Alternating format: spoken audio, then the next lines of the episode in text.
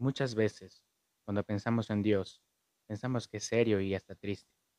Es bueno tener reverencia, pero debemos recordar que nuestro Dios es una fuente de amor y alegría. Cuando el apóstol Pablo habla sobre los frutos del Espíritu, él cita la alegría como uno de los elementos importantes para los seres humanos.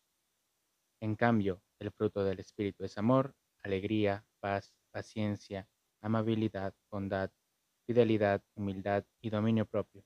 No hay ley que condene estas cosas. Se engaña quien piensa que Dios es serio. La alegría forma parte de la esencia de Dios. Sin alegría no hay un corazón agradecido, y sin gratitud no reconocemos el poder de Dios. Dios no requiere que le identifiquemos con miedo. Ese sentimiento es el fruto del yugo del pecado. Cuando Adán y Eva pecaron, tuvieron miedo y se alejaron de la presencia de Dios. Nosotros nos alegremos cuando nos alejamos del pecado y no nos acercamos a Dios. La alegría es consecuencia de buscar a Dios en espíritu y en verdad. No se puede evitar sonreír cuando sabemos que Dios nos salvó, que gracias a Él nosotros estamos vivos. Nosotros tenemos la oportunidad de estar aquí de pie, poder escuchar, poderle alabar, poder leer su palabra y meditar en ella. Alégrense siempre en el Señor. Alégrense, dijo Filipenses 4:4. Alégrense porque estás en Cristo. Y existen muchos motivos para alegrarte.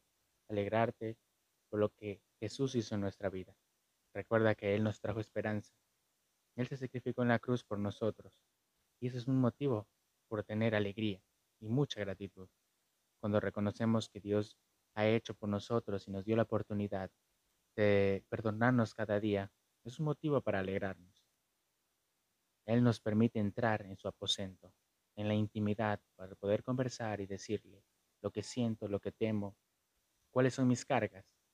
Y lo más maravilloso de eso es que Él nos responde y escucha nuestras oraciones. Y muchos motivos más para ser felices, para ser alegres. Si nosotros no tenemos esa alegría en el corazón, es porque no hemos conocido el propósito o no conocemos de dónde viene la alegría. Dios quiere salvarnos a nosotros. Y para eso tenemos que acceder hacia su gracia, acceder hacia su perdón.